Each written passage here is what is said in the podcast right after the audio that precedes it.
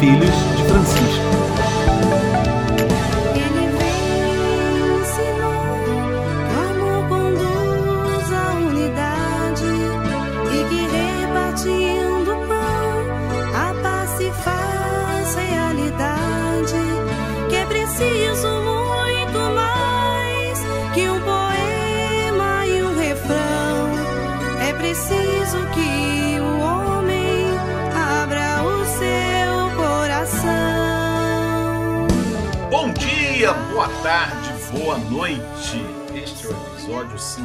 58, quarta temporada dos Filhos de Francisco, do podcast Quem tem Deus por Pai e Francisco por Paisão.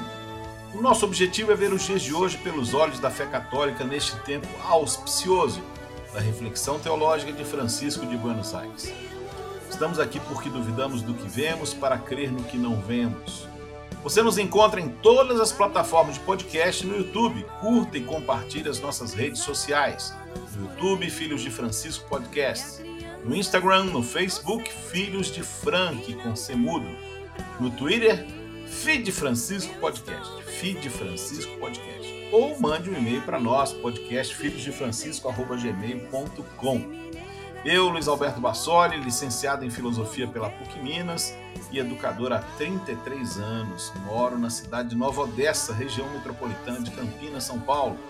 Comigo, Gabriel Resgala Silva, psicólogo e mestre em Ciência da Religião pela Universidade Federal de Juiz de Fora, onde ele mora atualmente.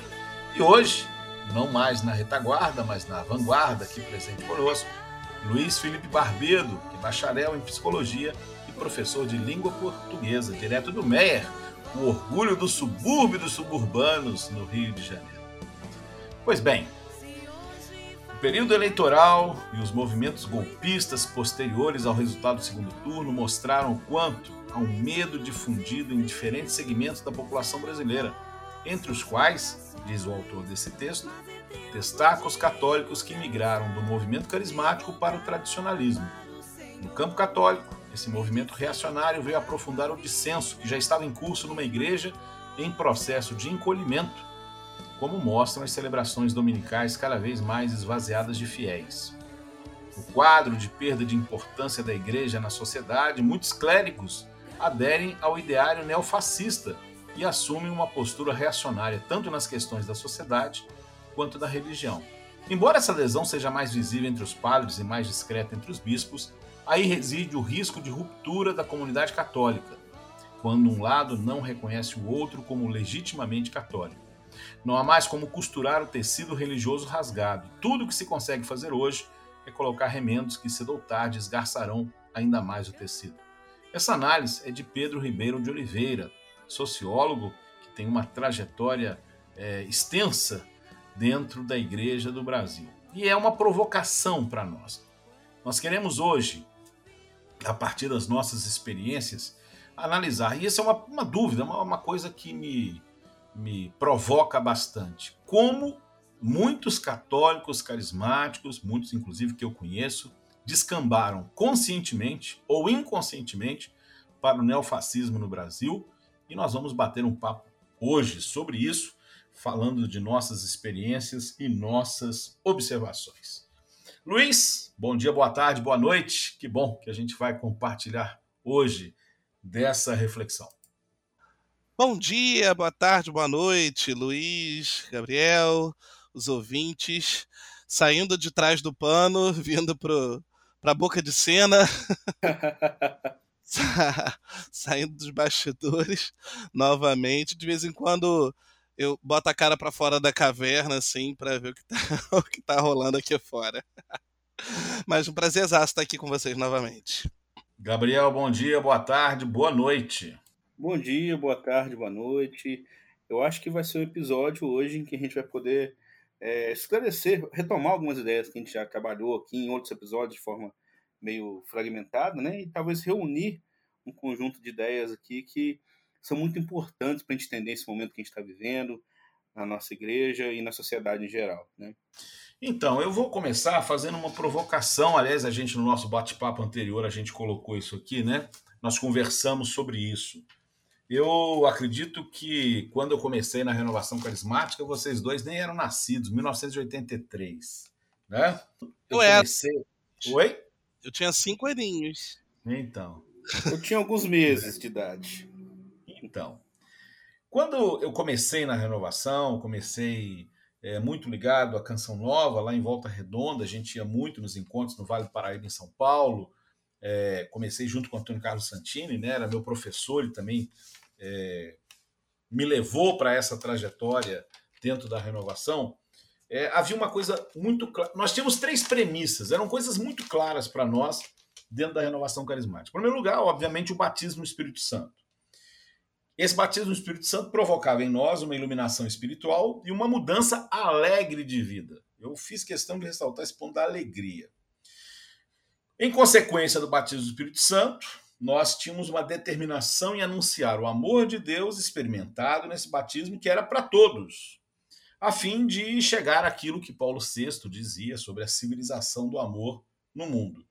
Isso caminhando para a criação de comunidades de vida em que as pessoas viveriam como atos dos apóstolos. Os cristãos tinham tudo em comum, dividiam seus bens. Isso era isso, isso assim, isso era assim, é como se fosse o, o, o, o cabeçalho, assim, o, a agenda né, do movimento, como a gente vivia naqueles momentos, como a gente é, saboreava aqueles momentos. E hoje, Luiz, quando eu vejo. Oi? Desculpa te interromper, só uma, uma, pergunta, mas isso, é, esse ponto, né? Esse ponto que você está colocando, você acha que era da renovação como um todo ou mais específico do grupo que você participava? Não, eu, eu, eu digo para você, pelo que eu lia, né? O Santini, como vocês sabem, intelectual sempre, né? A gente lia muito material da renovação. O princípio da canção nova era a criação de comunidade de vida, partilha de bens. Isso era uma, isso era uma coisa assim a, a, gente sentia Atos 2,42 como a nossa meta. A gente queria chegar lá, uhum. entendeu? Tanto que a grande uhum. inspiração da constituição de, de, de, de, comunidades de vida como a Canção Nova, e, é, e eu estou falando exatamente dos primórdios da Canção Nova. Canção Nova tinha na época que não tinha 10 anos, né? É, era bem no comecinho ali da Canção Nova, uns 6 anos talvez. É, era isso, era partilhar a vida e partilhar os bens. E muitos fizeram isso no começo da Canção Nova. Era um eu princípio. exatamente isso, Luiz. Quando a gente lê Atos 2,42 e vê como as, as comunidades novas, carismáticas, eh, começaram né, se estabelecer, principalmente as comunidades de vida, é, era uma vivência radical dessa passagem. Né?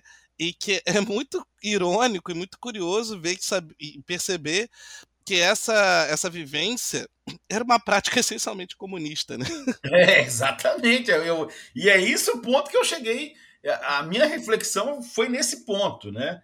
Só, só para quem não, não, não, às vezes não tem a Bíblia disponível, está ouvindo a gente aí, Atos 2, 42, o, o livro dos Atos dos Apóstolos, né, o capítulo 2, versículo 42, é, diz assim: Preservaram eles na doutrina dos apóstolos, nas reuniões em comum, na fração do pão e nas orações. Então, esse negócio de dividir o pão, além de, de outras questões, né?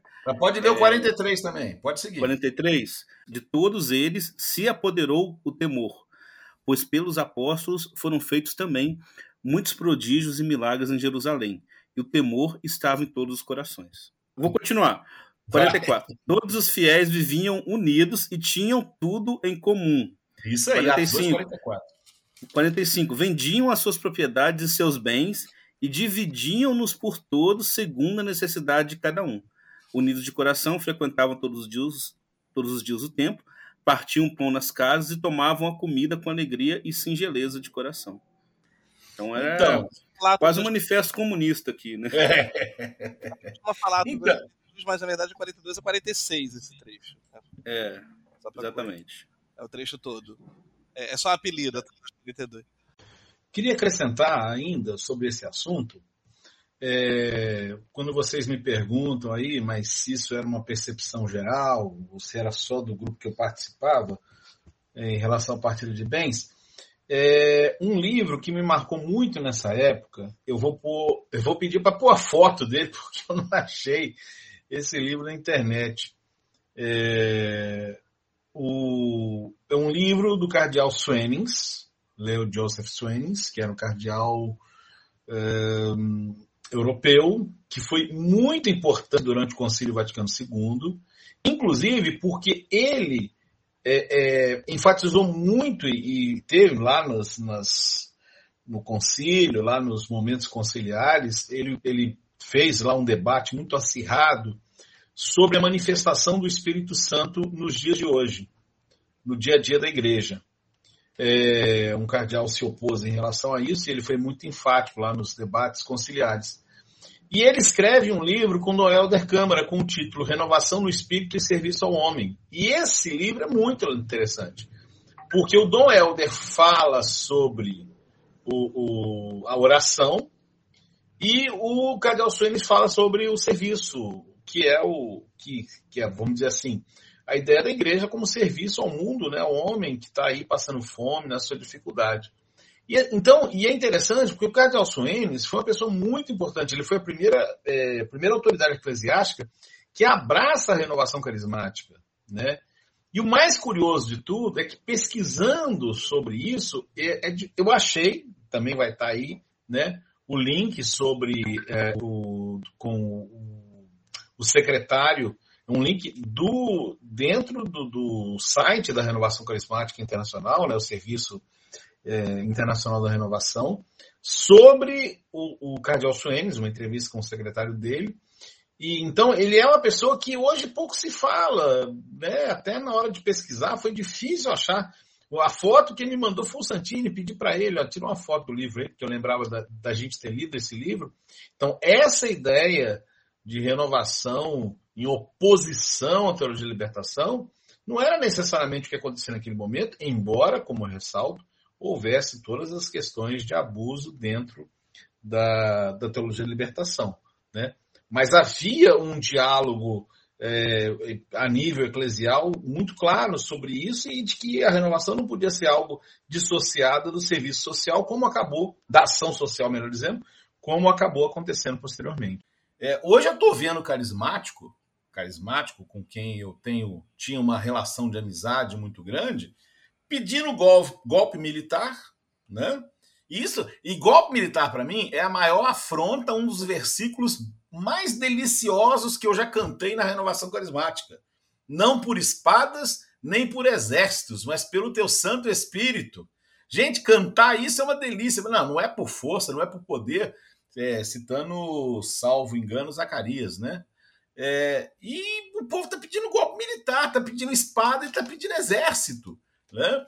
E mais, esse povo está discursando de ódio contra os, os, os, comunistas. Né? Fora o fato de que brigar contra comunista é como se Dom Quixote estivesse hoje brigando contra moinhos achando que eram gigantes. O engraçado é que as pessoas criticam o comunismo também naquilo que o comunismo copia o cristianismo. E o Papa já falou sobre isso. O povo fala assim: não, a divisão de bens, tomar. Oh, mas peraí, isso aí é Atos 2,42, que não é tomar o bem dos outros, Você mas vai... é eu, eu abrir mão dos bens. Sim, Luiz, pode falar. Não, é só isso, isso aí isso é evangelho, não é comunismo, não. É bem mais. É, exatamente. exatamente. O, comun... A crítica ao comunismo é outra coisa. outra coisa, eu tô vendo esses católicos aí é, disseminando divisão na igreja, ofendendo o Papa, atacando o bispo, perseguindo o padre, como a gente tem visto continuamente acontecer, né? E pior, alinhados politicamente a políticos de extrema direita, fascistas, abraçando o fascismo. E a minha pergunta e a minha provocação inicial aqui é como é que alguns carismáticos foram do espírito para a carne, como diria São Paulo na carta aos Gálatas, né? Versículo no capítulo 4, do amor ao ódio, da batalha espiritual ao uso de pistolas, né? Porque antes era batalha espiritual. A gente vai orar e jejuar para vencer. Agora a gente tem que andar armado. Durante a campanha eleitoral, eu vi diácono da Igreja Católica dizendo: defendo a legítima defesa em nome, e talvez a pessoa não tenha percebido, mas quem usa essa expressão hoje no Brasil está defendendo arma. olha, e aí a gente vê essa passagem da civilização do amor ao ódio, né? Da comunhão do princípio, né? Viviam todos em comum, a ditadura, torturadores. E aí eu vi lamentavelmente, pessoas que defendiam Jesus, que proclamavam Jesus Cristo é o Senhor, defender um outro Messias, né? E essa essa questão, na verdade, mostra e o texto do Pedro Ribeiro também fala isso, como o fascismo entrou na igreja. O que vocês gostariam de comentar nessa introdução e gostariam de acrescentar, por favor? Eu acho, Luiz, que a primeira coisa que, que é importante a gente é, deixar claro, assim, quer dizer, talvez a gente não consiga deixar exatamente claro, mas começar a discussão sobre isso, que você falou em fascismo, né? É, o que é fascismo? É importante porque esse é um termo que, que é muito utilizado, às vezes foi banalizado em algumas situações, né? Tem aquele pessoal, ah, tudo é fascista, fascista, fascista.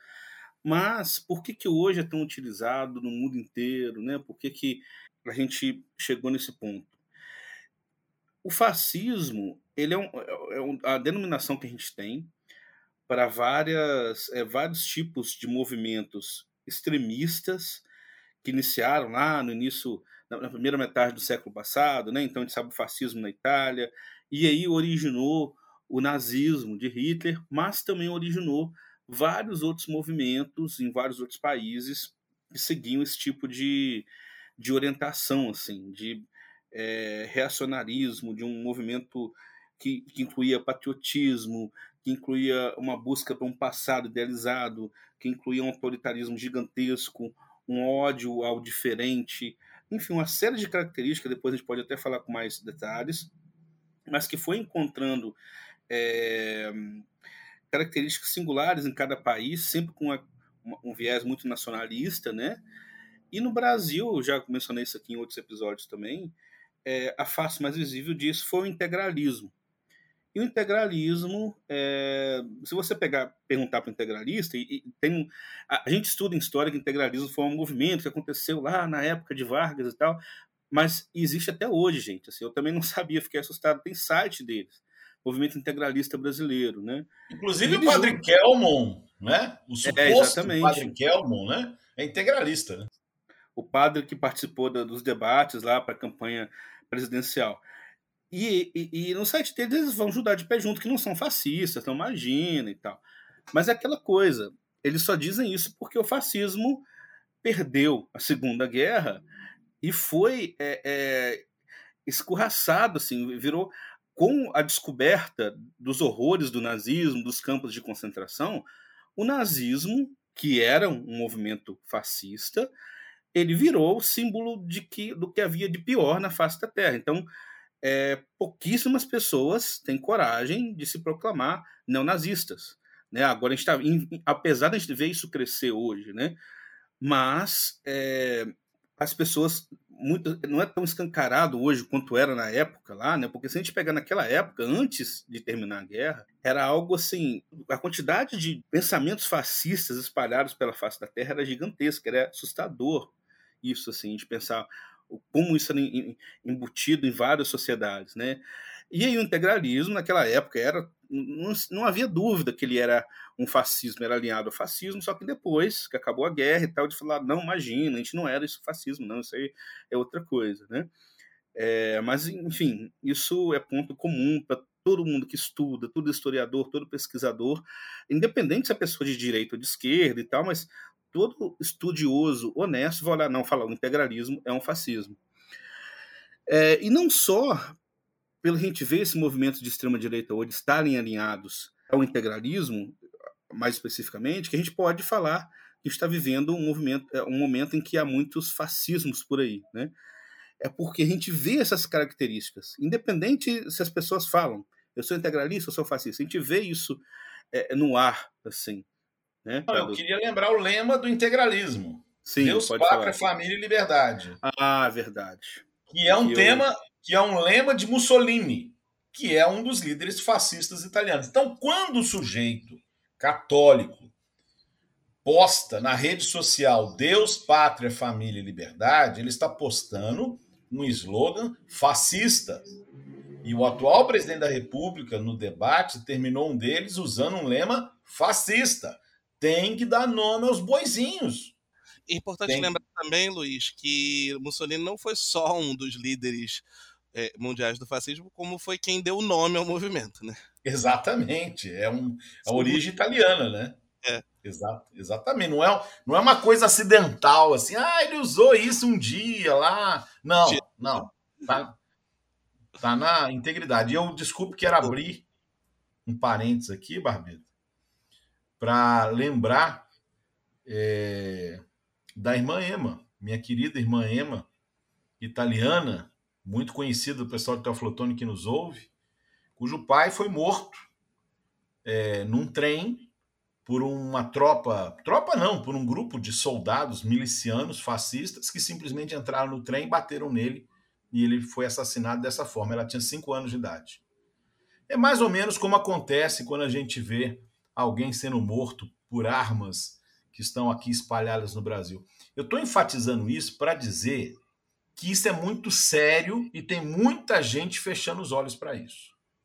Isso é uma coisa muito grave que está acontecendo. Você quer comentar, Luiz, antes de eu fazer uma outra observação? Não, não, pode seguir. Tá. Eu queria entrar é, num outro ponto. Eu convivi muito de perto com a teologia da libertação. Eu era da Diocese de Volta Redonda, Dom Valdir Calheiros era uma das. E até recentemente você teve um bom debate sobre teologia da libertação no Twitter, né? Foi muito engraçado. Mexeu lá com o filho do bispo lá e o bispo entendeu de um lado. Eu queria fazer uma, duas observações sobre a teologia de libertação, porque a teologia de libertação é, ela tem um, um, um, um, ponto que é o seguinte. Ah, porque inclusive esses. É, isso, isso a renovação descamba lá, lá atrás também, muito nessa briga com a teologia de libertação, de falar assim: ah, a teologia de libertação foi condenada pela igreja. Não, a teologia de libertação não foi condenada pela igreja. A igreja, através do Papa João Paulo II e do seu assessor, no caso, cardeal da Sagrada Congregação para a Doutrina da Fé, cardeal Ratzinger, futuro Bento XVI.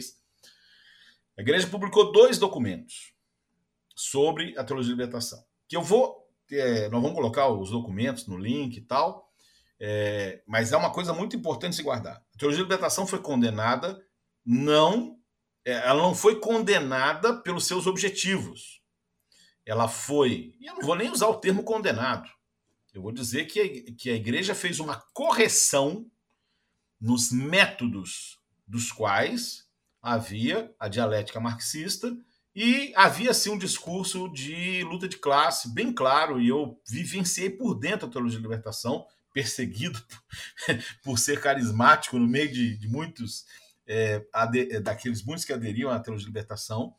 Mas os fins da teologia de libertação não foram condenados pela igreja. Quando, quando a teologia de libertação propõe é, libertação da pobreza, libertação do pecado, a questão do pecado social, que pouco a pouco foi se tornando algo é, que a doutrina social da igreja vai observar. Né? Então, assim, é, não é dizer que a igreja jogou tudo fora, não. Claro que houve uma nomeação de bispos. É, é, que eram bispos contrários à teologia da libertação, isso fez uma. Isso é outro ponto, é outra história. Sobre a teologia da libertação propriamente dita, a igreja não condenou. A igreja fez correção, como é o papel da igreja de fazer, e como a igreja corrigiu a renovação carismática católica várias vezes. Né? Então não é dizer assim, ah, eles foram corrigir. Então, esse é um ponto que eu não, não quero deixar passar em branco. Sabe por quê? Porque eu vejo o, o, um dos pontos principais que me assustam hoje em dia, e isso eu digo para vocês com tranquilidade, é o fato que eu vejo é, é, um, uma, uma é, politização da fé como eu via naqueles tempos de teologia de libertação, só que com uma diferença grande: os objetivos. Porque os objetivos da, da teologia de libertação, os meios poderiam estar errados.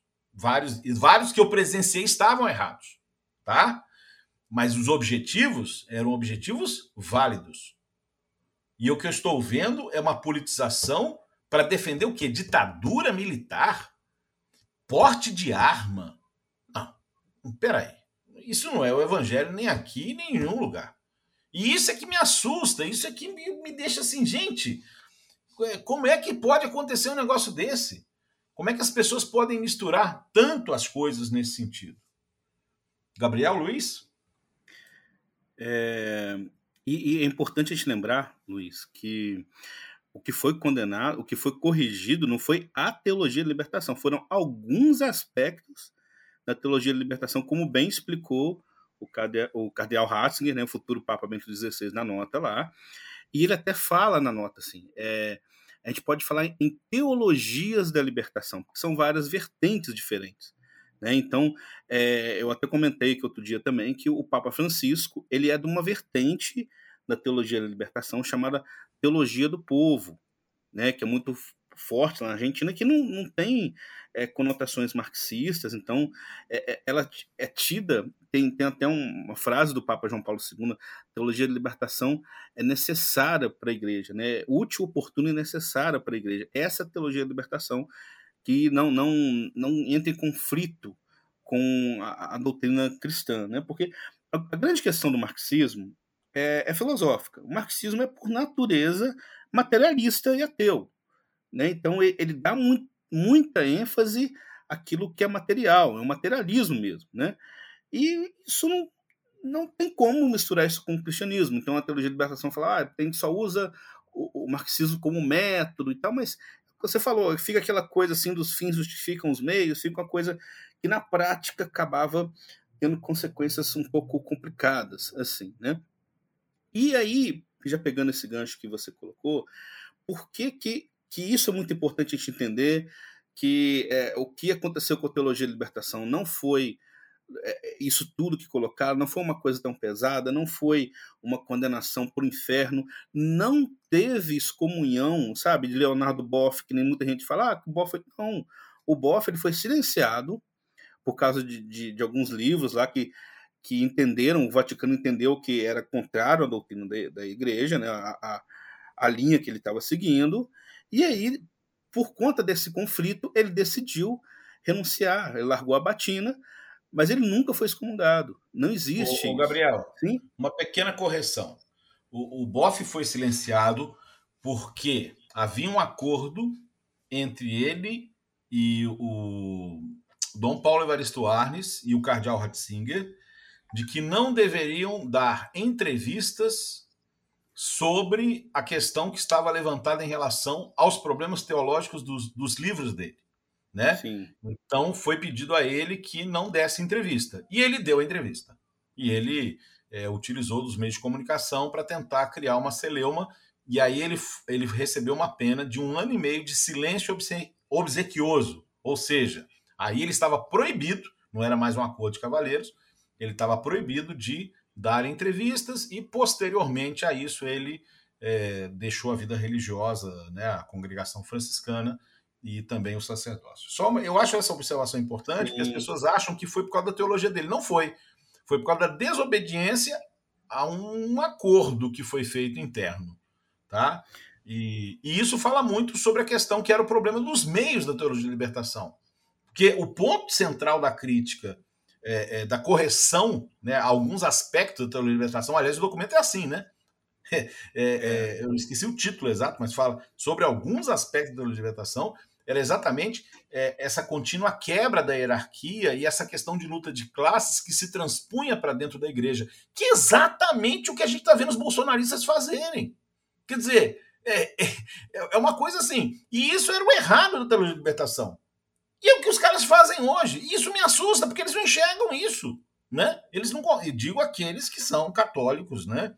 E que descambaram para isso.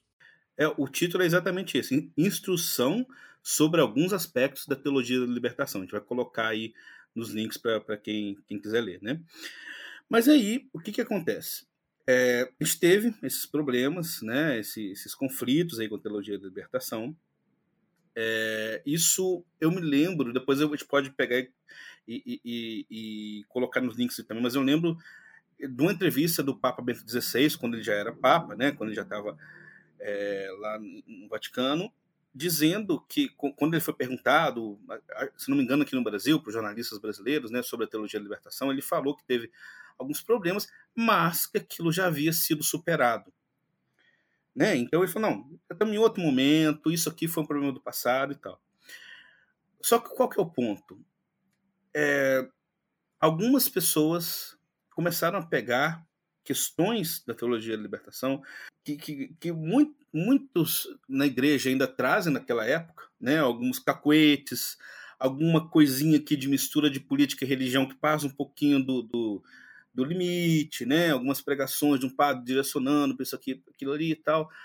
Mas assim, nada muito é, grave ao ponto de originar alguma correção do Vaticano, como foi naquela época, né? mas algumas coisas que ficaram é, é, daquela época aqui, principalmente no Brasil, começaram a disseminar isso como se fosse, olha, a teologia da libertação está voltando com toda força para implantar é, é, o comunismo na igreja.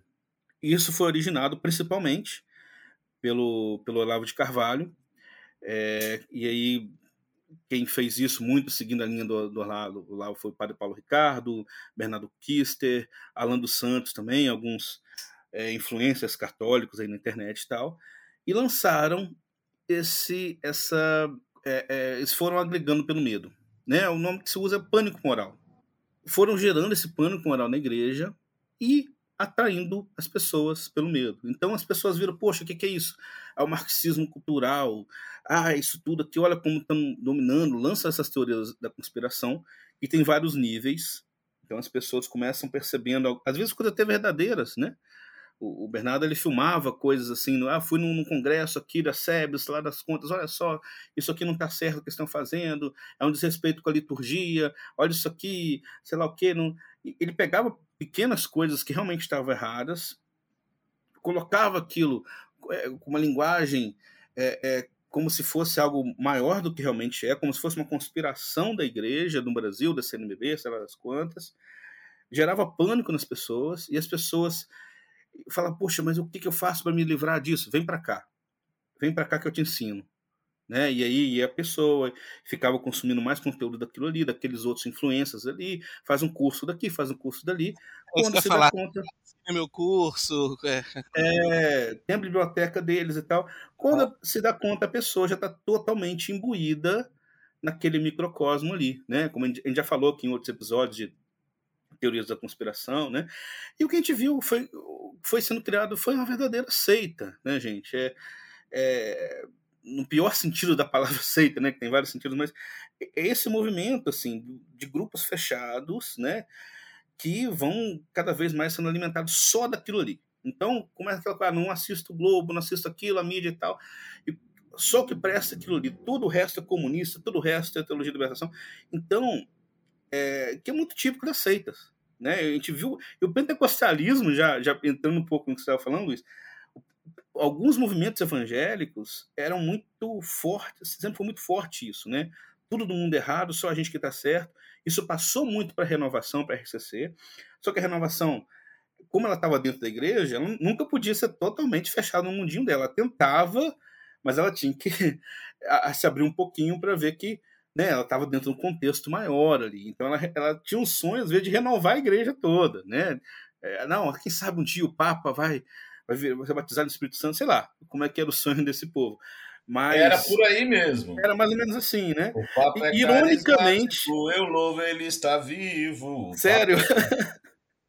ironicamente, o primeiro Papa que eu vi falando, é, é, uma, fazendo uma celebração com oração em línguas foi o Papa Francisco que eles chamam de comunista. Né? Depois eu vou ver se eu deixo o link aí também. É, de uma celebração que o Papa Francisco, ironicamente, foi um dos papas mais próximos da renovação carismática. É, e, e, tem esse intuito de renovar a renovação, né? Ou trazer a renovação um pouco mais para os seus, seus primórdios, assim, para as suas ideias. Muito disso que você colocou, Luiz, que eram as ideias iniciais da renovação, mas que com o tempo foi se perdendo, né? Talvez por isso ele não seja tão aceito assim por muitos dos carismáticos, né? Mas só para para completar, para não falar demais aqui, eu acho que o ponto-chave para responder essa sua pergunta, que você fala, poxa, como é que aconteceu isso tudo? É isso, é um movimento de radicalização gradual que começa pelo medo, o medo de você estar tá sendo tal, os comunistas, o, o, a teologia de libertação, isso tudo, colocar medo na pessoa até o ponto que a pessoa não, não se dá mais conta de onde ela está. E muita gente boa, infelizmente, cai nessa, sabe? Assim, é, é, é, é, eu, eu acho muito difícil a gente só julgar do aspecto moral, sabe? Porque tem gente que você vê que, sabe, que vai por uma fraqueza de discernimento, é, sabe? Aquela coisa assim, a pessoa. É, é como uma pessoa que cai nas drogas. Gabriel, Sabe? Sim, pode falar. Tem uma palavra que resume isso aí que você está falando, que é o gancho porque eu queria comentar, que é a palavra vulnerabilidade. Boa. E essa é a palavra-chave que responde à, à pergunta provocadora do episódio, né? Que é, que é por que, que eh, tanta gente dentro da, da renovação carismática cedeu ao canto da sereia fascista, né? É, e aí entra o que a minha, a minha hipótese, que é a vulnerabilidade. Por que, que eu estou falando isso? Porque primeiro, dentro da igreja, você já existe, você já tem valores, você tem é, uma cultura que valoriza a, a obediência, que valoriza a, a, a, perseverança, que valoriza a fidelidade, né? E a e, a, e, a, e o segmento liter, literal, não, radical da doutrina. Radical, essa é a palavra, radical. Radical da doutrina. Então, isso é um valor. E isso é bom, né? Só que aí você tem também, por outro lado, um, uma vulnerabilidade. Por quê? Se alguém consegue te convencer de que qualquer coisa não está de acordo com a doutrina, você vai fugir daquela coisa como o diabo foge da cruz, né? E aí foi o que aconteceu. Sabendo disso, sabendo dessa dessa vulnerabilidade, sabendo dessa dessa a, a, a, a, fraqueza que vem da fortaleza, sabe? Assim, é, um grupo de pessoas, né, capitaneadas pelo, pelo Olavo, começou a usar isso. E o Olavo não é bobo, ele sabe muito bem o que ele está fazendo, sabia, né? Sabia muito bem o que estava fazendo, e, e, e, se aproveitou disso, dessa vulnerabilidade, sabe? Ó, é, é, é, essas pessoas têm esse perfil e vão ser facilmente cooptadas se eu falar dessa forma assim, X, Y e Z. E foi exatamente o que aconteceu. E aí o Olavo e seus profetas começaram a pregar uma, uma doutrina né, em que o, o, o, verdadeiro cristianismo seguia os princípios X, Y e Z, né? princípios basicamente que hoje a gente vê mais aliados a uma ideologia fascista.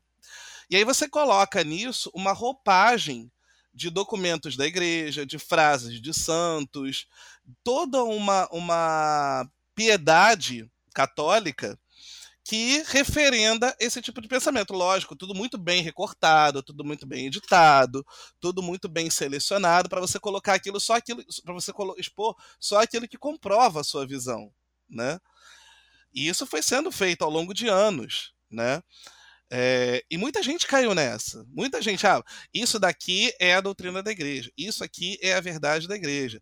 Tudo que está fora daqui não é a igreja, né?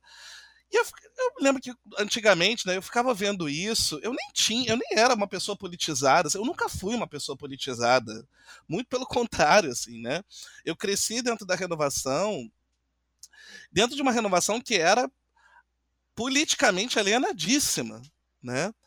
Onde tudo que era relacionado à política era considerado ah, partidarismo político, ou então era considerado até teologia da libertação mesmo, né? Porque a teologia da libertação foi muito condenada dentro da RCC, né? Então eu sempre cresci muito alheio a esse tipo de questão, então nunca fui politizado.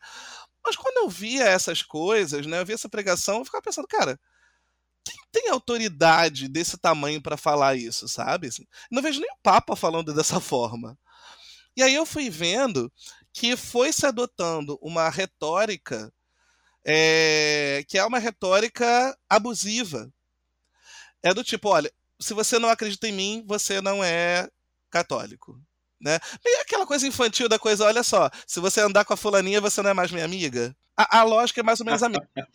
é, mas, mas, mas isso pega a pessoa numa fragilidade dela que é muito primitiva.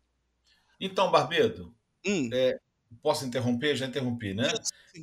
É, é o seguinte: isso, isso que você colocou é importante lembrar que isso se faz num contexto em que a pessoa está mergulhada num grupo de pessoas que ela teve uma experiência de vida Sim. espiritual que transformou a vida dela, a qual ela se identifica com essas pessoas como sendo parte da essência da vida dela.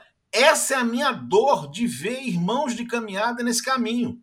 Uhum. Porque se, se fossem pessoas que não fizessem sentido para mim, eu, eu, não ia ligar. Falar, ah, é um bando de maluco na frente do quartel. Mas são pessoas que fizeram parte da minha existência e eu sofro quando eu vejo elas nesse caminho.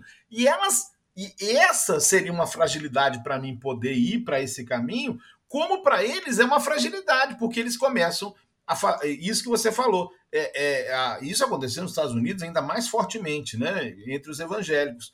A, a extrema-direita capta esse movimento, esse, esse grupo de pessoas e as pessoas começam a identificar a, as relações sociais dela e ela fica com medo. Não Sim. sei se, se me fiz esclarecer sobre esse ponto. Sim, e eu tenho um exemplo que ilustra muito bem isso. Eu tenho uma amiga, já que você está falando de pessoas né, relacionadas e tal, que, que hoje é bolsonarista, ferrenho e tal, militante, etc e tal, médica formada, não é uma pessoa é, inculta, né? E, mas que é uma pessoa que eu conheço há muitos anos e que sempre foi uma pessoa muito vulnerável a teorias da conspiração. Eu me lembro que muitas vezes a gente conversava, ela mostrava, né, e tal, e assim, era uma pessoa muito crente, né? mas crente no sentido é, é, é, negativo da palavra. Assim. Acreditava em qualquer coisa, sabe? Qualquer pessoa que chegasse para ela com falando um pouco mais alto, ela ia, ela acreditava. E, e ainda tem uma outra questão também, além da, da vulnerabilidade, tem uma outra palavra também que eu acho que é uma, uma palavra-chave para esse momento, que é a questão do misticismo. É, essa pessoa, né, essa mesma pessoa, é uma pessoa também que era muito mística e que era muito é, aberta a essas questões da. da do, do, sobrenatural, me fugiu um pouco a palavra, não é bem sobrenatural, assim, mas coisas que vão além né, da realidade, além da natureza, etc. E tal. É, é sobrenatural e talvez uma coisa mais mágica, né? Essa é, palavra, não sei talvez a palavra seja mais essa mesmo, né? Então, sabe aquela pessoa que vê Nossa Senhora em nuvem? Né? Sim, sim. Então é um sim. pouco isso. Ah, em nuvem, em porta, em vela, em pó de café, tem de todo jeito. Isso, exatamente, né? E aí é ver aquilo como uma manifestação milagrosa, etc e tal. Então, é uma pessoa que já tinha esse perfil, né? Então, esse, tipo, esse é o tipo de pessoa que, que, que é o público desse discurso, né? E que foi facilmente capturada. Por quê? Porque eles foram atingidos justamente nessa, nessa vulnerabilidade deles. Essa palavra ficou na minha cabeça desde que eu vi o Dilema das Redes, né? O documentário do Netflix, né? que fala sobre, sobre como determinadas empresas utilizam algoritmo, os algoritmos de redes sociais para manipular opinião pública, etc. e tal. E aí eles usam muito essa palavra da vulnerabilidade, né? Os, os algoritmos detectam a vulnerabilidade das pessoas, e aí cada pessoa tem as suas, e o algoritmo vai lá exatamente nessa, nessa vulnerabilidade para te vender produtos, né? E aí, só que no que ele vende produtos, naquela coisa do ah, não posso falar nada perto do microfone do meu celular que aparece, aparece uma propaganda logo em seguida é, você tem que pensar que não, só, não são só produtos, não é só. É, não é só é, roupa, toalha e, e, e jogo de cama que você recebe propaganda. O algoritmo também vende políticos, também vende é, partidos políticos, também vende ideologias, também vende até religiões. Né? Vende de tudo, vende todo tipo de discurso, né? Os algoritmos que foram criados para vender produtos, eles também vendem discursos. E aí você fica cercado daquele discurso ali 24 horas por dia, 7 dias por semana, vendo aquilo no, na tela do seu celular. Você faz uma, uma ligação automática da tela do seu celular com a tela da televisão, porque a nossa geração cresceu tendo a televisão como referência de informação é, você migra essa credibilidade que você dava para a televisão, você migra essa mesma credibilidade para o celular. Só que a televisão é um meio de comunicação de massa. Tudo que passa na televisão, todo mundo está vendo da mesma forma ao mesmo tempo. No celular, não. No celular, tudo que você está vendo é selecionado exclusivamente para você inclusive as buscas do Google, inclusive os, os, os trending topics do Twitter, inclusive a, a, a timeline do Facebook, tudo é meticulosamente selecionado para a sua pessoa diante daquilo que você é mais vulnerável. E eu acho que aí é a chave da nossa, da nossa questão. Essas pessoas foram capturadas por essa realidade algorítmica de gente que produzia conteúdo dessa forma, desse sentido, com esse, com esse tipo de informação. E esse tipo de informação encontrou um terreno fértil. Né, pessoas que já têm esse perfil de personalidade, que já têm uma, um, um, histórico né, de, de serem pessoas é, é, facilmente impressionáveis, né, que têm uma, uma, uma disposição boa a acreditar né, nos outros, a acreditar nas pessoas, com um senso crítico e, e, e, e, desconfiômetro muito pouco desenvolvidos. É, e aí a gente tem isso que a gente tem hoje. Eu fico pensando se, se isso seria possível há alguns anos atrás. E aí eu fico pensando que alguns anos atrás isso só seria possível se você conseguisse, por exemplo, como já aconteceu, é, convencer, por exemplo, uma Rede Globo a defender um determinado discurso, né? E aí eu acho que foi o que aconteceu, por exemplo, na, na, na, durante 64. Né? Você, te, você tinha todo um, um sistema político, de imprensa, militares, é, alinhados a uma determinada ideologia política, que foi o terreno fértil para o golpe militar. Só que o, o Barbeiro, Exato. Só, só uma observação: 64 não tinha Globo ainda, né? Então, é, é, é você está falando de outros. De outros. É, é, não tinha praticamente. A do jornal. Jornal e rádio. É, tinha outros, outros, veículos de mídia, mas eu acho que um bom exemplo para falar da Globo é em 89, com a eleição do Collor, né, que já foi admitido várias vezes que a Globo tomou um partido muito deliberado do Collor. Né?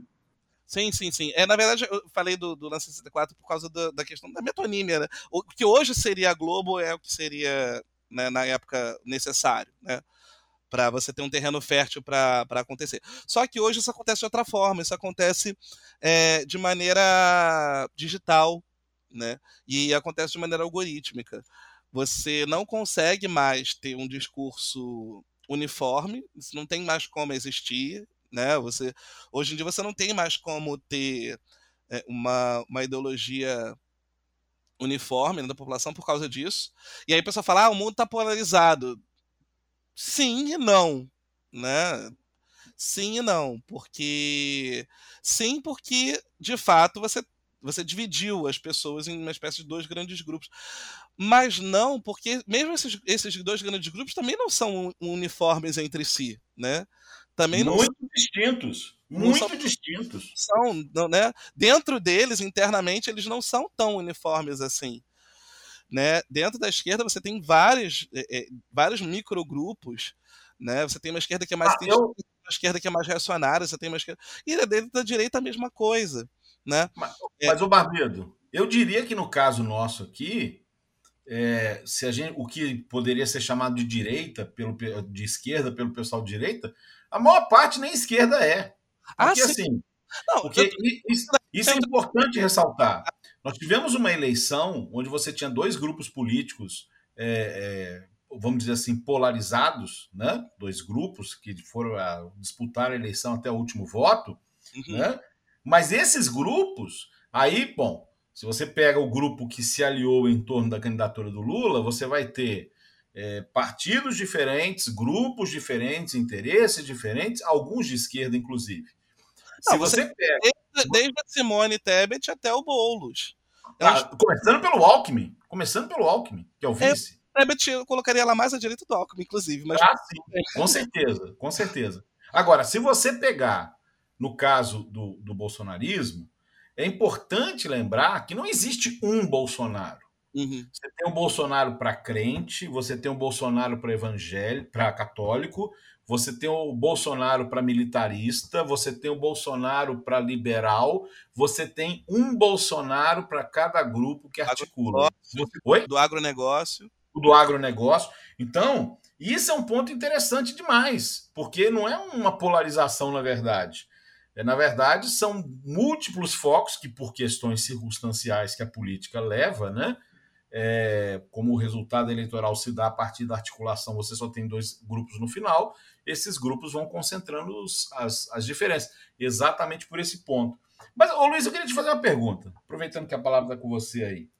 Você disse, ó, o, o, o padre Paulo Ricardo, que é o principal porta-voz do olavismo dentro da igreja brasileira, ele fez um, um, um, vídeo recente, eu esqueci o título, vocês lembram o nome do, do título do, do, do Padre Paulo? É, o Fascismo Imaginário? Fascismo Imaginário. Sim, né? Eu uhum. acho que foi até que inspirou até que viesse a fazer esse programa. E, e você disse uma coisa tão engraçada que você falou assim: é, o padre que fala sobre um comunismo imaginário nega existir um fascismo real. Sim, mas eu, é. Eu achei é, é, é, até, é até previsível que isso aconteça, né? É até previsível. Porque se isso é estratégico realmente, você precisa convencer as pessoas de que você é a verdade, não é uma ideologia. O outro é uma ideologia. Eu sou a verdade. Né? E essa é a estratégia do Padre Paulo Ricardo desde todo sempre. Né? Eu sou a voz da igreja. Todo aquele que está contra mim está contra a igreja.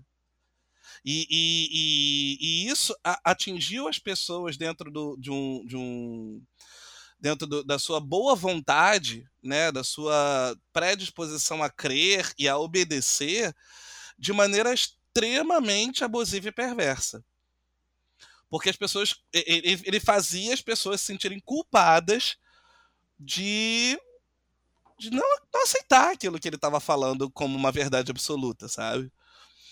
E, e, e, e, isso, ele, isso, com isso, ele convenceu grupos grandes inteiros. Ele convenceu a Canção Nova, ele convenceu a Século XXI, ele convenceu boa parte da Shalom. E, e, esses grupos têm poder político muito grande, né?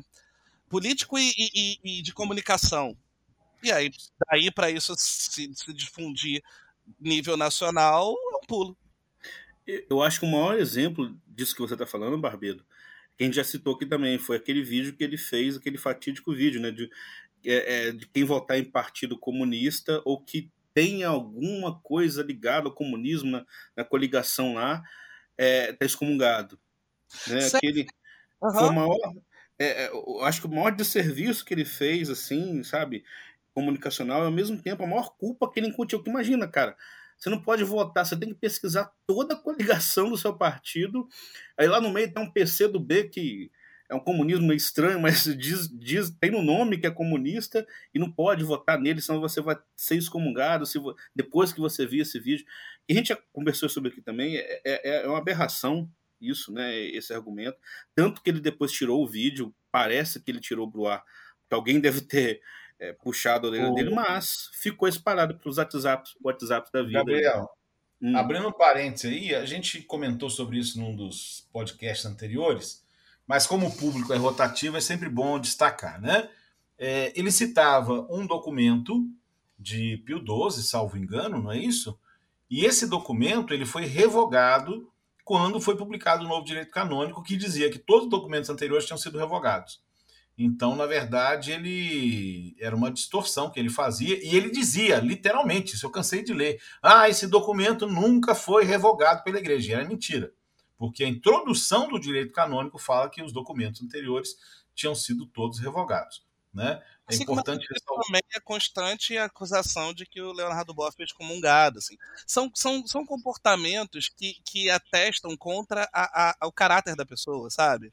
Você sabe que ele não foi excomungado. Isso não é verdade. E ele atesta isso com todas as letras. Leonardo Boff foi um excomungado. Aí como é que você vai acreditar numa pessoa dessa, sabe? Se ele tá mentindo aqui, claramente numa coisa que é objetiva, que é comprovável, que é testável, basta você pesquisar. O que dirá nas questões subjetivas, sabe? É, então, é, é, é, é são coisas que não só você questiona a questão do, do da, da, da, ideologia, né, ou da diferença de opiniões, mas são questões que, que revelam um certo caráter, né? O caráter do tipo, ah, eu preciso fazer com que as pessoas não creiam no bofe. Eu participei, em 2007, de um retiro pregado pelo Padre Paulo Ricardo. Em 2007 eu tinha 30. Não. não 31 anos. Ah, bom. Certo. É, ai, tô, tô, ruim, de, tô ruim de conta. Não, tá, é, tinha... O pessoal de humanas é um caso sério. Se você disser o ano que você nasceu, eu te falo quantos anos você tinha. 31, tá certo, tá certo. 31. É. Eu 31. 30, é, 31? 31. É, 31 anos. É, e nesse você retiro... tem 46 hoje, então, né? 44. Não, então você não tinha 31, não, amigo. Se você foi 15 anos atrás, como é que você tem 40? vamos focar? Vamos? Não, mas é sério! Mas é sério! Ué, tem 15 anos, não, 2007. Não, não, 21 com 15 dá 46. Gente, gente, ok, mas você tinha uma idade lá próximo dos 30. volta lá, vamos lá, vamos lá. Você só não pode cortar isso na edição, viu? Vamos lá, Não, segue. não, fica aí, fica aí, vamos lá. Vai lá, Luiz. Desse, a tônica desse encontro era um retiro para seminaristas. Era, na verdade, tônica não, mas uma coisa. O que ficou marcado para mim, e na época eu era super ingênuo, né? Desligado de tudo, não, não era é, é, ligado em teologia e tal. Já era, né? É, é, é músico há muitos anos e tal, mas não era muito não tinha pensamento crítico assim tão desenvolvido. E a tônica dele era falando que existiam, eu me lembro perfeitamente pregando uma, uma, a pregação dele dizia o seguinte, para seminaristas, que existem dois tipos de, de, de teologia. Vou resumir aqui em, mais ou menos o que ele quis dizer. Eu não sei exatamente o que ele disse, mas o que ele quis dizer é que existe uma teologia que, que é feita para comprovar o que já existe, e existe uma teologia que é feita para corrigir o que está errado. Obviamente, ele condenava a segunda teologia. Né? Obviamente, para ele, teologia serve somente para reforçar a doutrina que já existe. Ele deve acreditar que doutrina católica é uma coisa que caiu do céu na cabeça de algum papa lá atrás e que ninguém pode mudar. Né? Ele, deve, ele deve achar que a, que a doutrina católica ele, deve achar, não. Ele acha mesmo que a doutrina católica nunca sofreu nenhum tipo de alteração nesses dois mil anos. Né? É, enfim. E aí, com isso, na verdade, o que ele estava dizendo é que teologia progressista é tá errado. Né? A teologia serve para ser conservadora. Só, só, só, a teologia conservadora serve.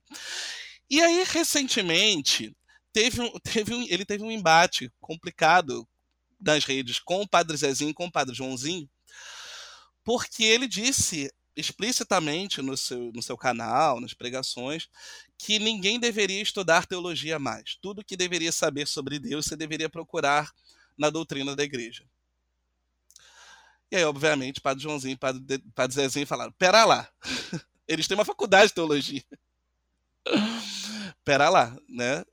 E aí eles deram uma dura mesmo, assim, violenta nele. Mas né, morreu Neves. Né? Ficou, ficou por isso mesmo. Mas por que eu estou falando isso? Porque ele usa isso para condenar qualquer tipo de teologia progressista, principalmente o Boff, que é o maior teólogo dessa, dessa corrente. Um dos mais lidos, se não talvez o mais lido em todos os seminários do Brasil ou da América Latina, salvo engano, né? E, e, que, e que ele não engole isso de jeito nenhum. Ele não aceita de jeito nenhum essa questão do Boff ser um dos teólogos mais lidos nos, nos seminários. Então ele precisa destruir essa, essa imagem. Né? Ele precisa destruir o Boff de qualquer jeito para ele conseguir vender o peixe dele. Então acho que essa questão da mentira dele do Boff ser excomungado vem, é parte dessa campanha, né? Do tipo, olha, não, eh, você não pode ser progressista porque progressismo é excomungado pela igreja. Isso em tudo, né? Isso em tudo ele faz a mesma coisa. Tudo aquilo que não faz parte daquilo que ele, que ele selecionou, da, da, da curadoria que ele fez de doutrina da igreja, tudo que não faz parte daquilo é, é, condenado. Enquanto você encontra dentro da própria doutrina da igreja, você encontra dentro dos documentos da igreja coisas que refutam diretamente coisas que ele fala. Sabe? Principalmente quando você fala de doutrina social, sabe? Você pega documentos da doutrina social da igreja, refutam diretamente, mas ele não fala sobre isso, né? ele não vai tocar. É, mas, porque o erro, Barbedo, às vezes não está no que se fala, é o que não se fala. Sim, exatamente. A, a ausência de certo tema... Falou, aquilo que você falou esses dias no grupo, né? Como você falar uma mentira contando somente a verdade. Sim. Então você deixa de falar sobre. Por exemplo, se você for lá e fizer a pesquisa da palavra serviço dentro do, do site, do blog lá, do, do ensino do Padre Paulo Ricardo, você não acha a palavra serviço. Você não acha. Porque não tem essa ideia de serviço. Mas, Gabriel, você, você, você já comentou alguma coisa aqui, mas você fez um fio recente no Twitter em que você desenvolveu algumas coisas sobre isso também. Você quer acrescentar? Sim, né? Porque foi a partir desse comentário que o Barbeto fez lá no Twitter também, né? De que é, sobre esse vídeo do Padre Paulo Ricardo, ele fala do fascismo imaginário, né? E, mas ele fala o seguinte, assim, que ele coloca, nossa, quantas vezes você esse, este ano de eleição você foi chamado de fascista? Quantas vezes você, católico, foi acusado de ser fascista? E eu pensei, nenhum, nenhuma vez, né? E ele coloca isso como se fosse assim: é, é aquela coisa, acuse-os do que você faz, né? E ele diz assim que estão chamando todo mundo de fascista porque isso é uma estratégia para vender a, a ideia deles, né? E condenar tudo aquilo que é diferente, que é exatamente o que eles fazem, chamando todo mundo de comunista. Né? Mas, no fundo, o que ele está fazendo com isso é meio que tirar o dele da reta nisso, assim, né? de, de, de não ser acusado, porque você não vê é, nos discursos deles, e eu não falo só dele, mas desse povo todo, uma acusação tão forte assim do fascismo. Eles falam, ah, não, que Hitler estava errado e tal, né? Eles pegam muito no nazismo, que é meio óbvio que, que é, é discordante né, com, com, o cristianismo, mas eles não falam, por exemplo, do integralismo, do fascismo, desse, desses movimentos reacionários com pé na igreja, assim, né? Porque o, o nazismo não tinha tanto assim, mas os outros tinham um pouco, usavam um pouco a religião e a igreja nesse termo, assim, né? E aí, o, nesse vídeo dele, é um vídeo curto também, depois eu, eu boto isso, é, a gente bota no, no link aí, é, que ele tem a versão gigantesca com a escola de Frankfurt, né, que são é, teóricos de uma, uma, segunda, sei lá, um, um, segundo momento do marxismo, por assim dizer, né, que, que ele coloca como se fossem fundadores da teoria do, do marxismo cultural, né, e Adorno é um teórico da escola de Frankfurt. E, e um detalhe aqui, abrindo um parênteses. Bento XVI, ele nunca falou sobre marxismo cultural. E já era uma tese muito difundida, principalmente nos Estados Unidos, na época do Bento XVI. O Bento XVI é o maior teólogo vivo que a gente tem no mundo, né, né? Já era naquela época. Então, e ele condenava muito isso, assim, o que ele chamava de ditadura do relativismo. Então, fica por que que ele não criticava o marxismo cultural. Ele não falava, não é porque ele não, é, é, não, não sabia que existia. Não, ele sabia que existia, mas ele via que não era uma teoria relevante isso, né? De, falar que existe esse marxismo cultural, essa teoria da conspiração de querer influenciar todo mundo para uma vertente marxista através da cultura, né? E detalhe, Bento XVI, eu até fiz uma pesquisa rápida, assim, alguns documentos que ele cita a escola de Frankfurt, e ele fala o seguinte: ele se refere aos teóricos de Frankfurt como grandes pensadores.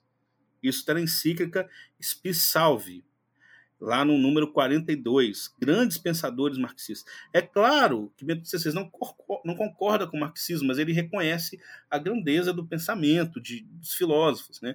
Para Adorno, ele fala assim, Adorno era um grande marxista. Está no outro documento que a gente pode deixar linkado aí também. Então, é por conta disso, ele lia o diferente, ele dialogava com o diferente. Ele faz ainda, né? ele está vivo, Bento XVI. Ele faz muito isso. Eu, eu, acho muito interessante isso. Né? Ele mantém o conservadorismo dele, mas ele sabe apreciar o outro sem demonizar o outro, que é o que fascismo faz. Né? Tudo que é diferente é demoníaco. Né? E aí, é, voltando para o Padre Paulo Ricardo, o vídeo dele, ele chega a pegar uma escala de Adorno, que é uma escala, um teste psicológico, que, que é chamado F-Scale, né, que tinha a intenção de medir o grau de autoritarismo das pessoas, especificamente autoritarismo de direita, né? porque você pode ser autoritário de esquerda também. E a, as palavras do, do padre Paulo Ricardo, assim, é, é, é uma, é uma escala para falar que se você defende Deus, família e propriedade, você é fascista. Né?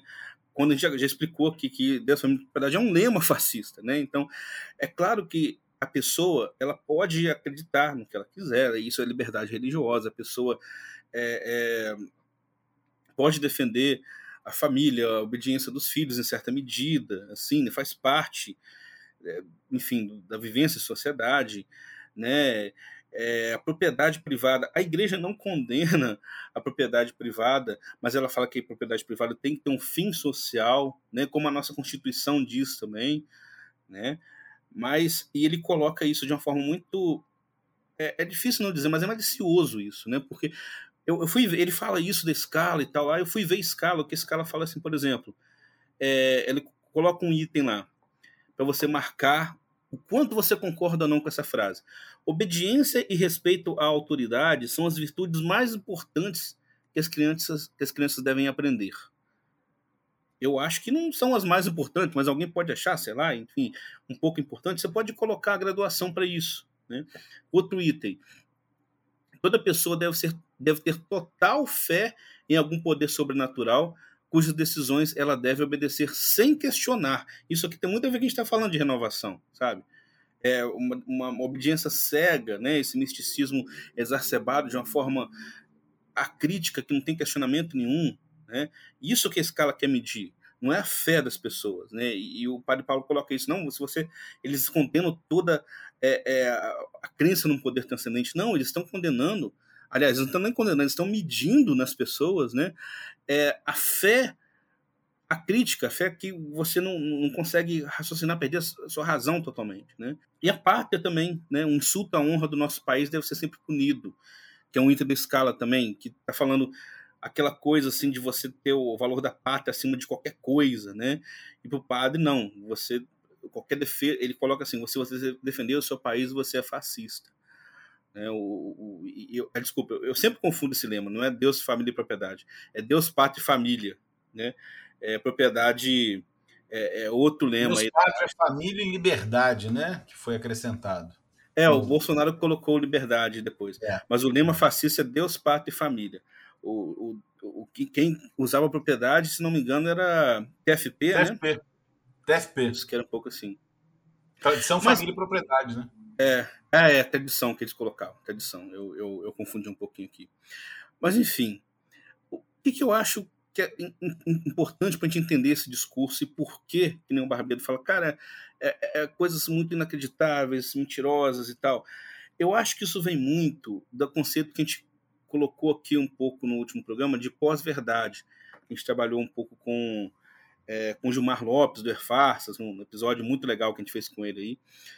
É, que é o seguinte, pós-verdade, eu peguei até a definição aqui da, da Wikipedia, fala assim, que é a situação na qual os fatos objetivos têm menos influência que os apelos às emoções e às crenças pessoais. Então, para essas pessoas, eles, eles, eles falam assim, a verdade. Né? Então, existe uma verdade.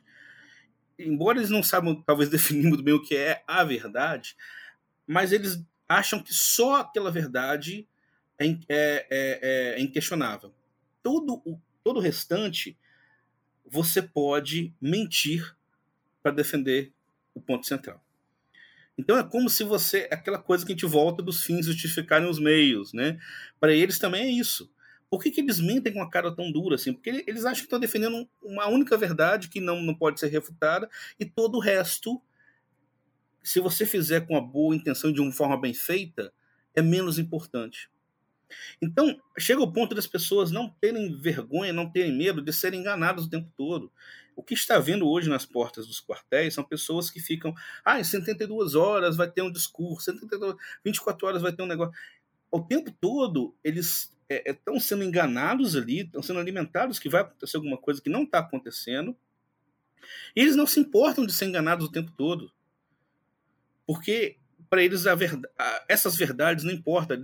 O que importa mais é a grande verdade que eles estão querendo defender. né? E, e eu acho que é, que é, isso que faz com que tanta gente nesse meio minta com a, sei lá, o cara tão lavado assim, inventa esses discursos, falam isso aí de, de quem votar no PT vai ser excomungado, esse tipo de coisa. Porque é isso, para eles, eles não se importam com isso, sabe? Para eles é algo indiferente. E isso é extremamente perigoso, né? Porque se você abre a porteira da, da mentira, pode passar qualquer coisa. Né? É muito complicado. E outra coisa importante também de se salientar é que, apesar da, das, da, das, das estratégias de. Da estratégia não, mas da questão ideológica está invadindo né, o, o, a igreja, né, a pregação e tal. O, o problema, o grande problema deles não é ser um discurso ideológico, porque até aí a gente está careca de ver 500 mil discursos ideológicos dentro da igreja e que são é, é, é, e que são e que convivem entre si, né?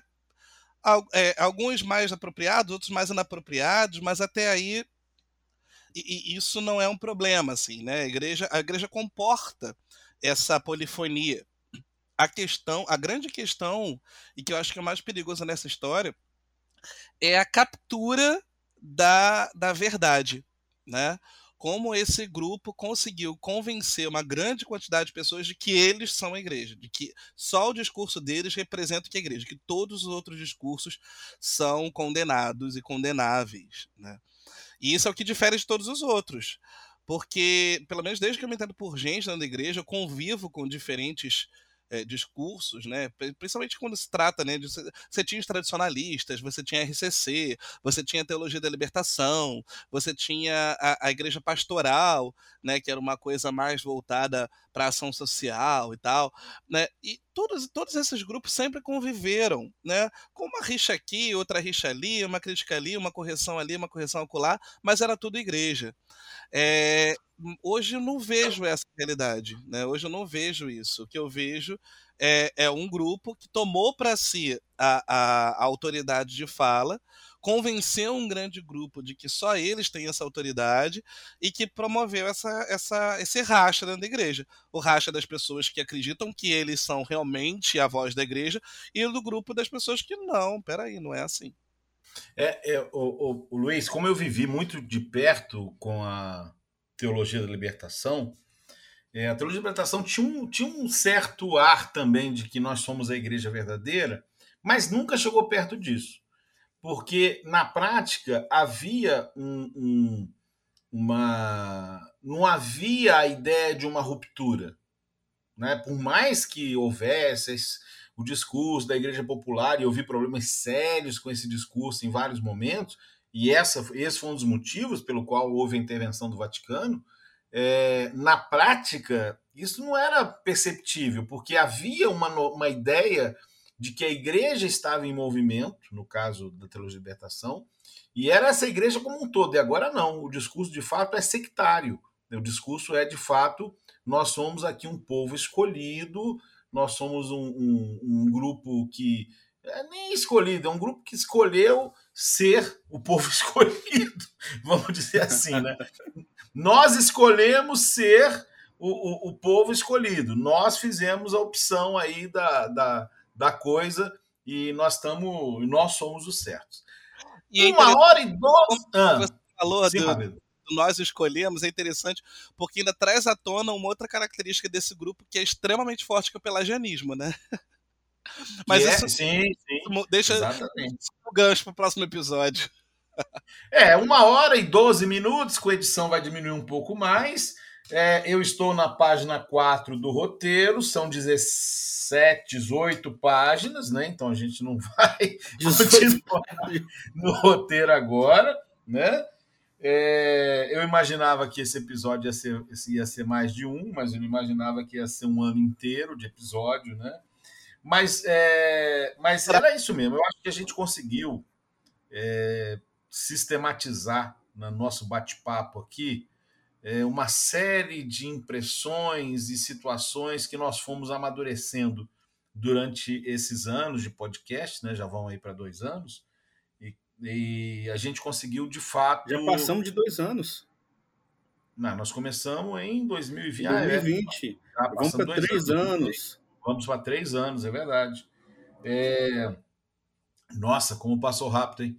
Mas então, é... eu já estou mudando para outra cidade, né? Você já mudou para uma cidade, eu já mudei de cidade, estou indo para outra já, né? Nossa, em cada temporada você fica em umas duas cidades diferentes. Começou em Montanha, foi para freguesia do Ar em São Paulo, Nova só, Odessa. Só o Barbedo que não sai do Mer, né? Só verdade, verdade. São então, as raízes. É, então, é, eu gostaria de caminhar para o encerramento aqui do episódio de hoje, é, dizendo que, é, ressaltando o seguinte: isso, inclusive, o que o Barbedo falou agora no final, é exatamente o que está no texto do Pedro Ribeiro. Você tem uma. Um, e o Gabriel também falou, né? Você tem um grupo se dizendo a verdade, o católico, os verdadeiros, né? É, e é isso que é uma coisa assim, é, afronta radicalmente a ideia da unidade da igreja. Porque uma coisa que eu aprendi, que é muito rico, e a gente já conversou sobre isso aqui, né? É, é que a igreja tem esse aspecto de universalidade, ou seja, esse, a igreja é um grande, é uma, uma grande arca de Noé, onde cabem todos os bichos, para usar um termo mais simples de, de se compreender, né? Então, é, dentro da igreja é, e de repente tem alguns bichos dentro dessa arca que estão dizendo que são os únicos bichos de verdade, os outros, né? Não são é, bichos de Deus, né? Então eu acho que essa e isso é, é, é um prato cheio para o descambar, para o discurso fascista, porque afinal de contas, resumidamente, a gente pode e eu nem vou citar Humberto Eco aqui como era a ideia original, né, de se fazer aqui esse episódio, mas uh, Umberto Eco, é um filósofo italiano né, que escreveu sobre o fascismo eterno, é, ele fala exatamente sobre coisas que caracterizam o fascismo, né? E que quando a gente olha esse, isso, essa, esse texto do Humberto Eco, a gente observa e, e, e como é, foi é, possível, né? Vou usar esse termo, como foi possível que católicos, especialmente católicos carismáticos, que tinham aquela perspectiva que eu citei lá no início, do amor de Deus, do batismo no Espírito Santo, é, do discurso franciscano, como eles podem estar hoje na frente dos quartéis pedindo que o exército mate pessoas. Porque no fundo é isso que está se pedindo, né? Ninguém está na porta do quartel para dizer assim: o exército, vocês têm arma aí? Então a gente quer que vocês só ameacem com as armas. É claro que não. Porque se você está chamando a pessoa para atirar, é para matar.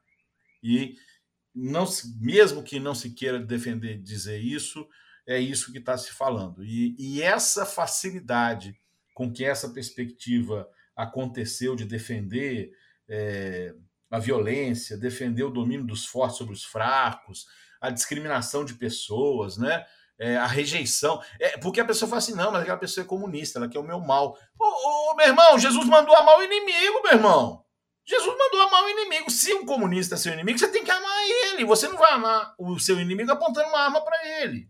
E eu não estou nem entrando no mérito, de que, e o Gabriel já falou um pouco sobre isso, que essa história de comunismo é uma viagem completamente alucinada, porque não existe esse perigo comunista como é, você está acreditando que isso acontece. Então a gente vê pessoas que discriminam minorias, que têm um discurso de ódio, que defendem uma sociedade de privilégios e privilegiados pessoas que afrontam o texto dos Atos Apóstolos, que é a proposta da igreja, que os cristãos tinham tudo comum, partilhavam seus bens, né?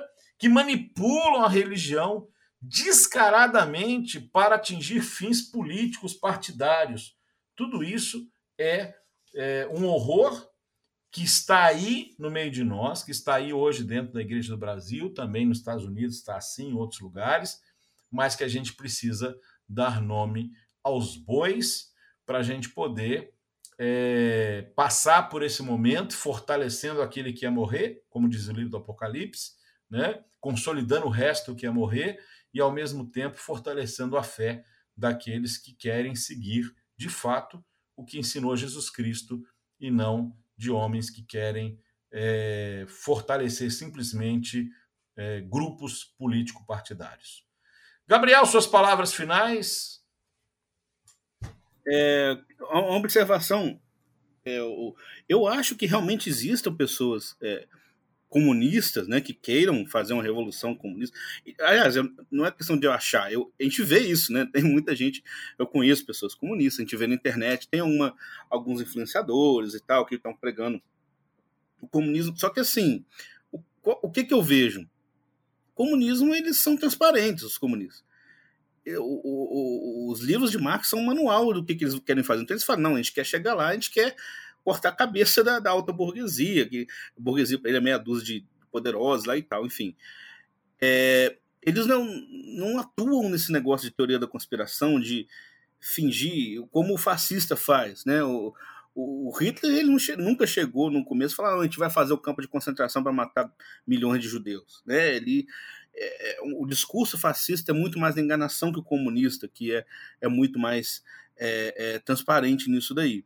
Né? E, e, eu acredito que não só por conta dessa transparência, mas por conta assim, do contexto mundial. Eu lembro até que você falou uma vez, tipo assim, São João Paulo II deve estar é, é cabelo em pé no céu de todo mundo com medo do comunismo, sendo que ele derrotou o comunismo, né?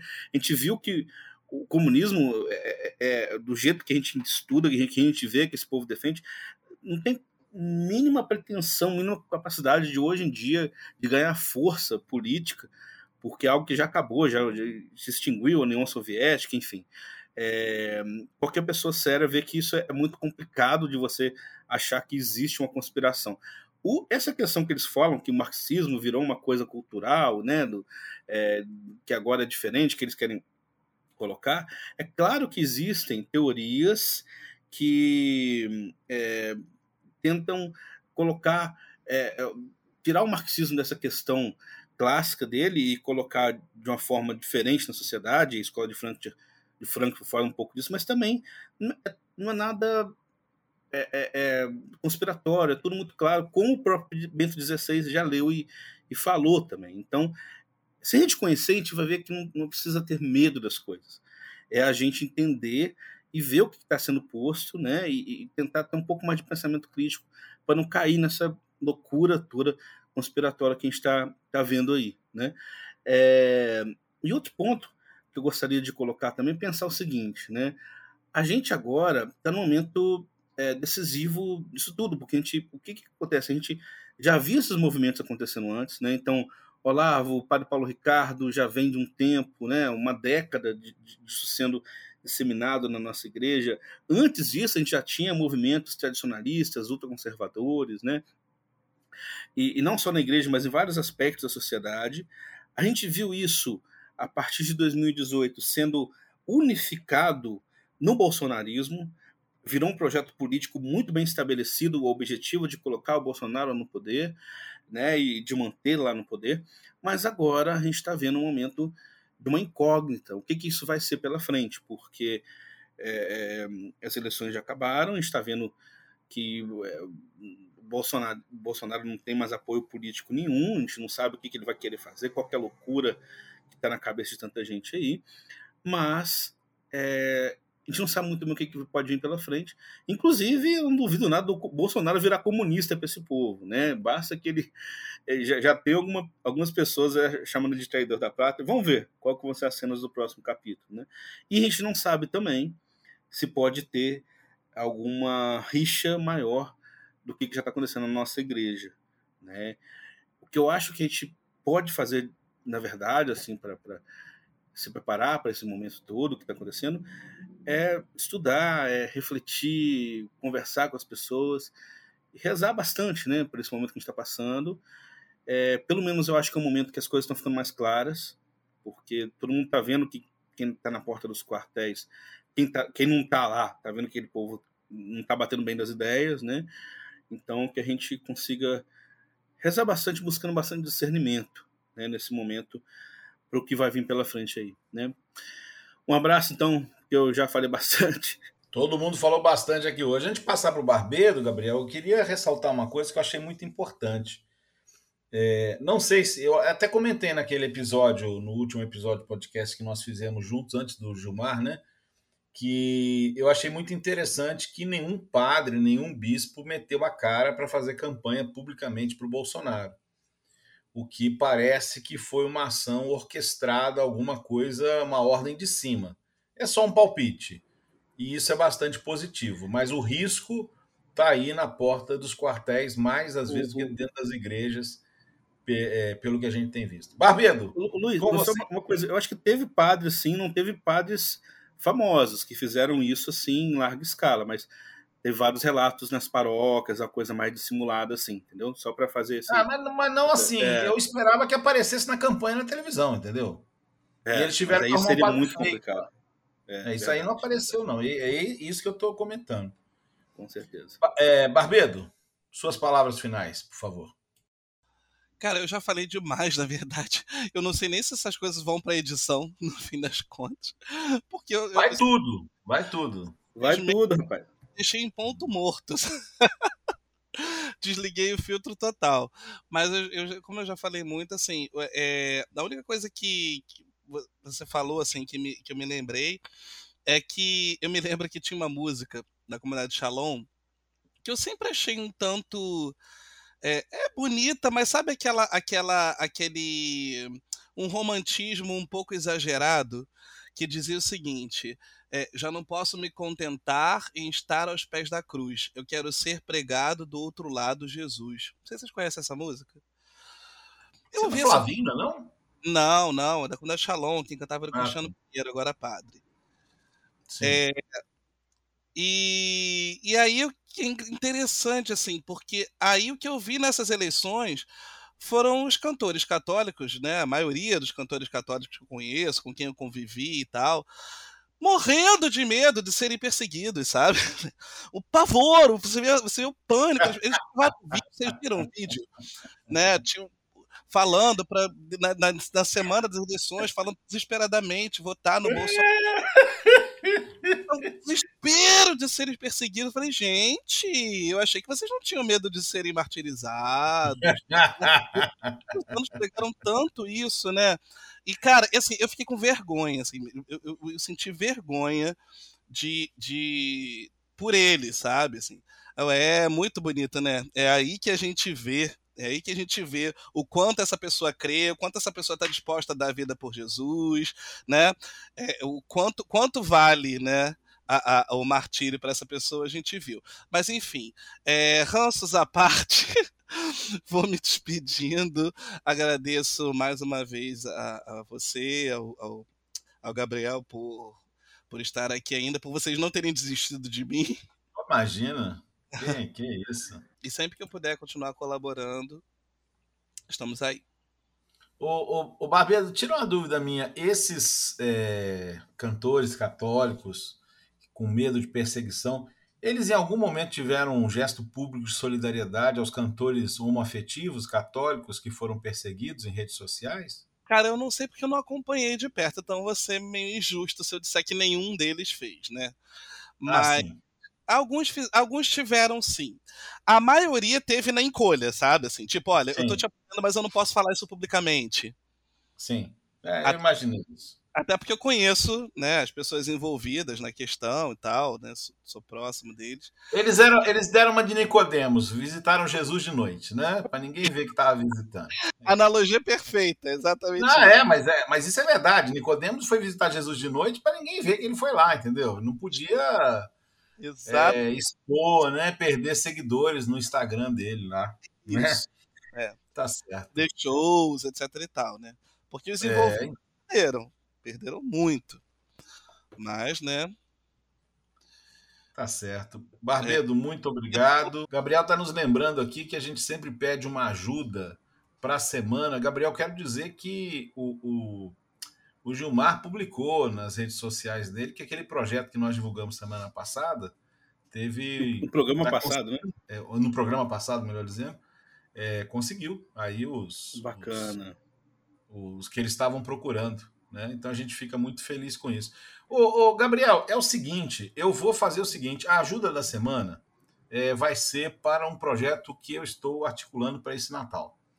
Olha. Que é o seguinte: é, eu vou ler aqui para vocês rapidinho. Foi até bom você ter falado isso. Deixa eu resgatar aqui no meu WhatsApp. O neto da Lu, ele fez seis anos de vida e ele tem uma trajetória muito linda, né? Porque ele nasceu com um problema cardíaco, né? muito sério, muito grave. Graças a Deus está aí aprontando, feliz da vida, uma criança de seis anos maravilhosa. Vai fazer, né, fez seis anos, né? No dia 1 de outubro agora. E o que, que acontece? A gente está fazendo uma campanha, que na verdade são, é uma rifa, né? Com o intuito de presentear funcionários, famílias e bebês da UTI da Beneficência Portuguesa agora no Natal. Então está bem pertinho, né? É, a família do PP passou um Natal, né, na, na UTI com ele, né? E muitas pessoas fizeram visitas, né, para as crianças lá. É, muitas crianças que estão lá, elas estão é, é, não estão por, é, por atendimento via SUS, né? Muitas pessoas são de outros estados e, e ficam, né, junto ao hospital durante muito tempo, que as crianças ficam internadas por muito tempo. Mas então a gente está fazendo uma campanha, né? É, a gente está fazendo uma rifa de talheres do Pão de Açúcar e cada, cada número, né, cada contribuição é 30 reais. Então, quem quiser colaborar, pode me procurar nas minhas redes sociais, seja no Instagram, no, no direct, seja no Facebook, é, seja a partir mesmo da divulgação do programa que a gente faz via WhatsApp, enfim. Vocês vão me procurar e aí vocês vão poder participar dessa rifa é, através de fazer um Pix e tal, e vai participar desse sorteio. Tá bom? Então essa vai ser a nossa ajuda da semana, que é a ajuda em vista do Natal. Já estava articulando para divulgar esse final de semana. Então já vamos colocar também no podcast. Tá bom assim? Aí eu fico esperando também depois de vocês aí do Barbedo e do seu também para colaborar nessa campanha. Perfeito. Ok? Perfeito então. É, você nos encontra em todas as plataformas de podcast, no YouTube, e lá você pode ouvir os episódios anteriores. Sigam-nos nas plataformas de podcast, de podcast Spotify, Deezer, todas as outras. Jesus fez ainda muitas outras coisas que, se fossem ditas uma por uma, penso que nem o mundo inteiro poderia conter os podcasts que se deveriam ser gravados. Muito obrigado pela sua audiência e até a próxima.